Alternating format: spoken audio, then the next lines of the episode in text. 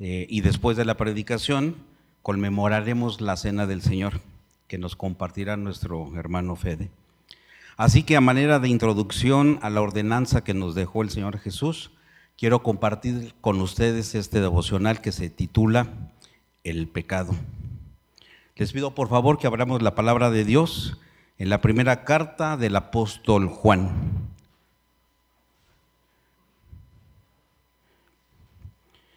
Primera de Juan, capítulo 3, versículo 4. También está en pantalla para su fácil lectura. Dice así, Primera de Juan, capítulo 3, versículo 4. Todo aquel que comete pecado infringe también la ley, pues el pecado es infracción de la ley. Lo repetimos, todo aquel que comete pecado infringe también la ley, pues el pecado es infracción de la ley. Hay una frase que dice que si se quiere edificar muy alto, se debe descarbar muy profundo. Así que si queremos comprender las elevadas doctrinas del perdón, la justificación, la redención, el nuevo nacimiento, lo primero que debemos hacer es escarbar muy profundo en nuestra alma para saber qué hay ahí y lo que vamos a encontrar es pecado. Entonces, para el desarrollo de ese devocional es conveniente empezar con la definición de pecado, luego abordar cuál es su origen, su amplitud, su engaño y finalmente, a manera de resumen, cuál es el remedio, si es que existe, para esta enfermedad.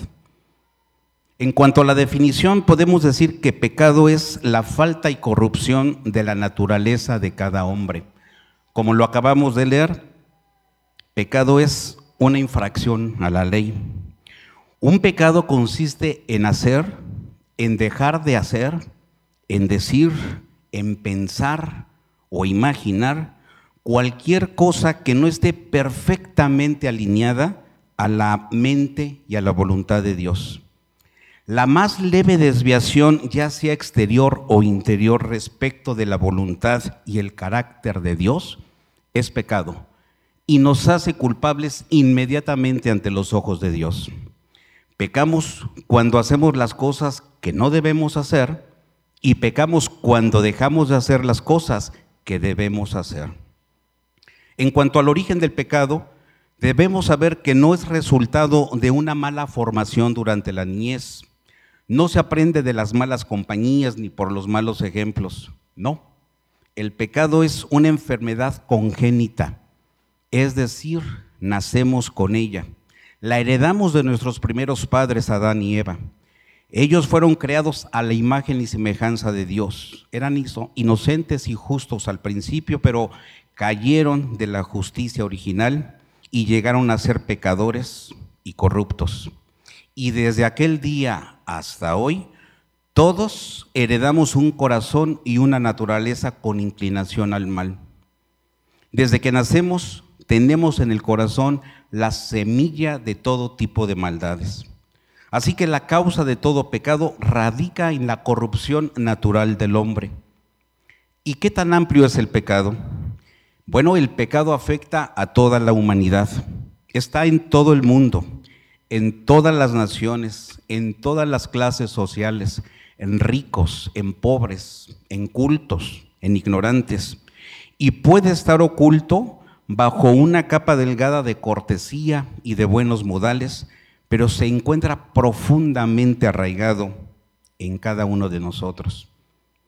Es verdad que el hombre tiene muchas facultades positivas y nobles y que muestra una gran capacidad en las artes, en las ciencias y en la literatura. Pero el hecho sigue en pie. En cuanto a las cosas espirituales, el hombre está completamente muerto y no tiene conocimiento natural, ni amor natural, ni temor natural de Dios. Las mejores cualidades del hombre están mezcladas con corrupción. Por ello, en algunas cosas el hombre es tan superior y en otras tan bajo, tan grande y no obstante tan pequeño, tan noble y sin embargo tan malo. En la antigüedad el hombre fue capaz de planificar y construir grandes edificaciones, templos majestuosos, pero en ellos adoraba dioses falsos.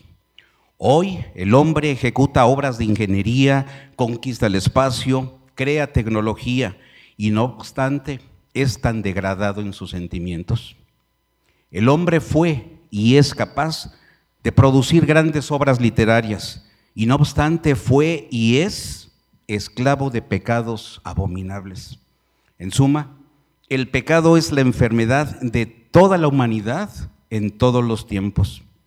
Tan profundas son las raíces de la corrupción humana que aún después que hemos sido salvados y justificados, estas raíces siguen vivas en el fondo de nuestro corazón. Dice la Biblia en Jeremías 17:9, engañoso es el corazón más que todas las cosas y perverso. ¿Quién lo conocerá? Yo, Jehová, que escudriño la mente, que pruebo el corazón, para dar a cada uno según su camino, según el fruto de sus obras. ¿Y el pecado es engañoso? Sí, el pecado es tan engañoso que a veces no captamos la sutileza con que llega. La tentación no se nos presenta diciendo, soy pecado, soy tu enemigo mortal y quiero arruinarte en el infierno. No, no es así. El pecado nos llega como Judas, con un beso. A Eva el fruto prohibido le parecía bueno y deseable, pero le echó fuera del Edén. A David le pareció inofensivo caminar tranquilamente en la azotea de su palacio y contemplar la belleza de Betsabé, pero terminó en adulterio y homicidio. El pecado al principio raramente parece pecado. Así que estemos atentos y oremos y exhortémonos unos a otros, no sea que caigamos en tentación. Hebreos 3, del 12 al 13 dice, mirad hermanos, que no haya en ninguno de vosotros corazón malo de incredulidad para apartarse del Dios vivo. Antes exhortaos los unos a los otros cada día, entre tanto que se dice hoy, porque ninguno de vosotros para que ninguno de vosotros se endurezca por el engaño del pecado. En resumen, en este mundo no podremos tener una libertad total del pecado. Solo Cristo es sin pecado y todos nosotros seguimos ofendiendo a Dios de muchas maneras. Pretendemos sí tener una comunión continua con Dios, pero seguimos siendo tan imperfectos. ¿Qué debemos hacer? La Biblia tiene muchas respuestas a esta pregunta, pero quisiera resaltar tres. En primer lugar, hemos de reconocer que somos pecadores y debemos confesar nuestros pecados a Dios. Leamos lo que dice Primera de Juan, capítulo 1, versículo 9.